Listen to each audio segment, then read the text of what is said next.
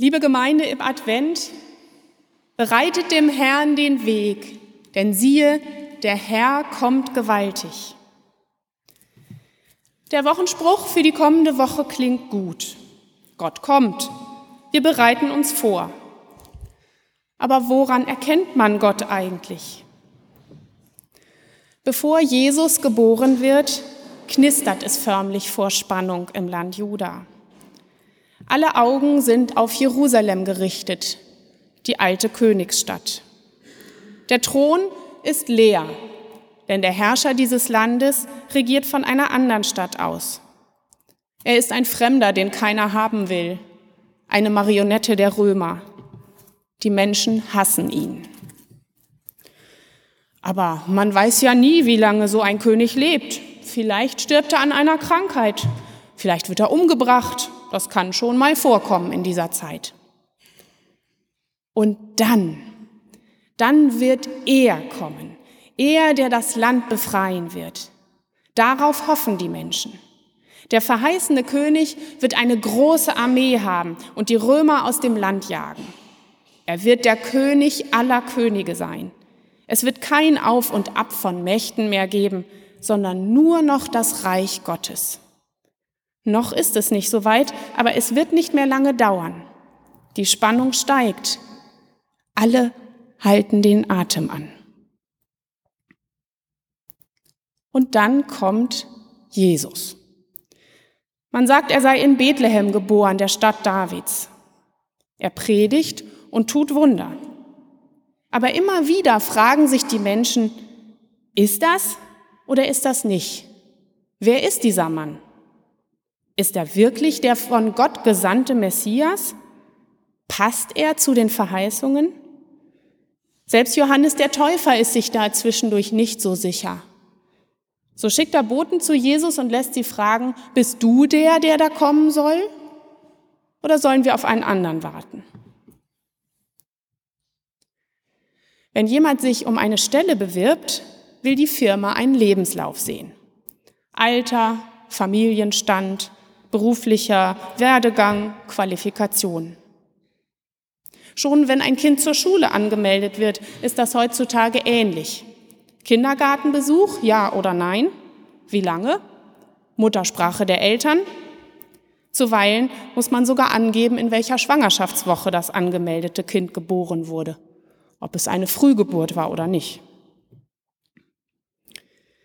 Wenn jemand wie Jesus als Sohn Gottes und Retter der Welt daherkommt, wollen die Menschen auch einen Lebenslauf sehen. Am besten einen, der so früh einsetzt, wie es geht. Das war schon bei den Zeitgenossen Jesu so und später umso mehr. Und so erzählt um 90 nach Christus der Evangelist Lukas folgende Begebenheit. Und im sechsten Monat wurde der Engel Gabriel von Gott gesandt in eine Stadt in Galiläa, die heißt Nazareth, zu einer Jungfrau, die vertraut war einem Mann mit Namen Josef vom Hause David. Und die Jungfrau hieß Maria. Und der Engel kam zu ihr hinein und sprach, Sei gegrüßt, du Begnadete, der Herr ist mit dir. Sie aber erschrak über die Rede und dachte, welch ein Gruß ist das? Und der Engel sprach zu ihr, Fürchte dich nicht, Maria, du hast Gnade bei Gott gefunden. Siehe, du wirst schwanger werden und einen Sohn gebären, und du sollst ihm den Namen Jesus geben. Der wird groß sein und Sohn des Höchsten genannt werden, und Gott der Herr wird ihm den Thron seines Vaters David geben, und er wird König sein über das Haus Jakob in Ewigkeit, und sein Reich wird kein Ende haben. Da sprach Maria zu dem Engel, wie soll das zugehen, da ich doch von keinem Mann weiß? Der Engel antwortete und sprach zu ihr, der Heilige Geist wird über dich kommen und die Kraft des Höchsten wird dich überschatten, darum wird auch das Heilige, das geboren wird, Gottes Sohn genannt werden. Und siehe, Elisabeth, deine Verwandte, ist auch schwanger mit einem Sohn in ihrem Alter und ist jetzt im sechsten Monat, von der man sagt, sie sei unfruchtbar. Denn bei Gott ist kein Ding unmöglich. Maria aber sprach, Siehe, ich bin des Herrn Magd, mir geschehe, wie du gesagt hast. Und der Engel schied von ihr. Der Herr segne an uns dies Wort. Amen. Eine wunderschöne Geschichte ist das, finde ich. Aber muss ich die genau so glauben? Geboren von der Jungfrau Maria, wie es im Glaubensbekenntnis heißt, das wir gerade zusammen gesprochen haben? Man kann darüber streiten. Man muss es aber nicht, denn die Geschichte, der Geschichte geht es nicht um gynäkologische Details. Sie will vor allem sagen, Jesus ist von Anfang an der Christus gewesen. Gott hat Jesus nicht nachträglich zu seinem Sohn ernannt, weil dieser sich dafür qualifiziert hat durch Schriftgelehrtheit, gute Werke oder Wunder.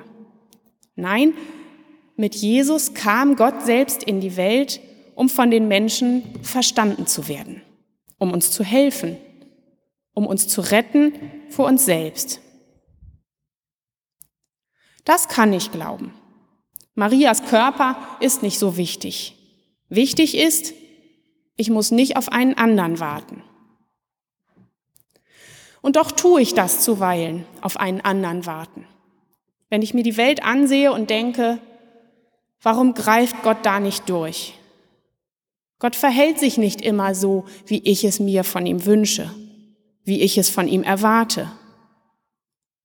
Und dann schleicht sich der Zweifel ins Zimmer und macht sich breit, bis ich nur noch den Tod und das Elend sehe und von Gott gar nichts mehr. Und dann sitze ich da und frage mich, ob ein richtiger Gott nicht doch anders sein müsste als der, den ich kenne. Aber muss ich daran zweifeln, dass es das Leben gibt, weil da immer noch so viel Tod ist in der Welt? Die Bibel erzählt uns die Geschichte Jesu als eine Geschichte des Lebens, das immer wieder dort hervorbricht, wo niemand damit rechnet. Und am deutlichsten erfährt das im Übrigen Maria. Maria weiß nicht, worauf sie warten will. Der Messias wird kommen, hat der Rabbi gesagt, und Gott wird herrschen. Das wird das Ende der Welt sein, die sie kennt. Gottes Reich wird anbrechen. Das klingt nicht schlecht. Maria denkt an das, was in ihrem Land geschieht. Und es sind schwere Zeiten. Aber irgendwie hängt Maria auch genau an dieser Welt und an diesem Leben. Bald wird sie heiraten, ihren eigenen Haushalt führen und hoffentlich viele süße Kinder kriegen. Gott kann sich ruhig noch Zeit lassen, findet sie. Und dann kommt dieser Engel. Nichts ist bei Gott unmöglich, sagt er und erzählt von dem Kind, das sie bekommen wird, von dem Sohn Gottes. All das fällt Maria Jahre später wieder ein, als sie ihren erwachsenen Sohn vom Reich Gottes reden hört. Jesus sagt, das Reich Gottes kommt nicht so, dass man es beobachten kann. Man wird auch nicht sagen, siehe, hier ist es oder da ist es. Denn siehe, das Reich Gottes ist mitten unter euch. Fast muss Maria lachen. Ja, sogar mitten in meinem Bauch war das Reich Gottes plötzlich, denkt sie. Aber das würde sie im Leben nicht laut sagen. Maria hört von den vielen Kranken, die Jesus gesund gemacht haben soll, und sogar von den Toten, die er auferweckt haben soll. Alles wird neu, denkt sie. Wo Jesus hinkommt, entsteht neues Leben aber am Ende kippt die Stimmung. Jesus entspricht nicht den Erwartungen. Irgendwen gibt es immer, der anfängt zu hetzen, der die Enttäuschung der anderen auszuspielen vermag. Hassprediger, Populisten. Und wehe, wenn ihnen zu viele zuhören. Kaum etwas treibt Menschen so sehr an wie enttäuschte Erwartungen. Und so steht Maria bald unter dem Kreuz, wie betäubt. Damit hat keiner gerechnet, die Jünger nicht und sie auch nicht. Wo ist das Reich Gottes jetzt? Maria sieht zum Kreuz hinauf. Das Reich Gottes ist mitten unter euch, denkt sie bitter und weint hemmungslos. Hier ist nur noch Tod. Mein Gott, warum hast du mich verlassen? schreit Jesus. Niemand wird mehr glauben, dass er Gottes Sohn ist, denkt Maria. Sie weiß ja selbst nicht mehr, was sie glauben soll. Bei Gott ist nichts unmöglich, hatte der Engel gesagt. Jetzt ist er wieder da. Hoch aufgerichtet steht er neben dem Grab Jesu. Es ist leer. Was sucht ihr den Lebenden bei den Toten? ruft er. Und wie ein Lauffeuer verbreitet sich die Geschichte vom neuen Leben, das Gott seinem Sohn geschenkt hat und allen Menschen verheißt, die ihm folgen. Den Lebenden nicht unter den Toten suchen, sondern bei uns unter den Lebenden. Das tun wir im Advent. Lasst uns weiterhin Gott rufen, wo wir ihn schmerzlich vermissen. Aber lasst uns nicht vergessen, auch nach ihm Ausschau zu halten. Er ist derjenige, der Leben schenkt, wo keiner damit rechnet.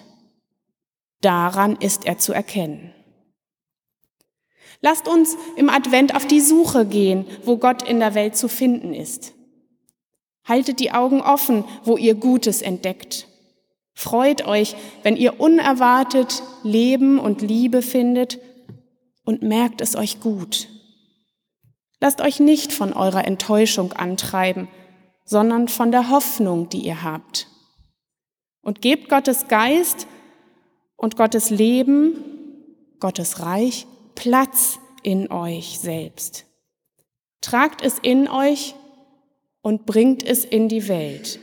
Erzählt denen vom Leben, die nur den Tod sehen, und stellt Lichter ins Fenster, weil Gott es hell machen wird. Noch sind wir in der Welt, die allzu oft dunkel ist. Aber wir müssen nicht auf einen anderen warten. Gott ist hier, mitten unter uns und in uns, wenn wir es zulassen.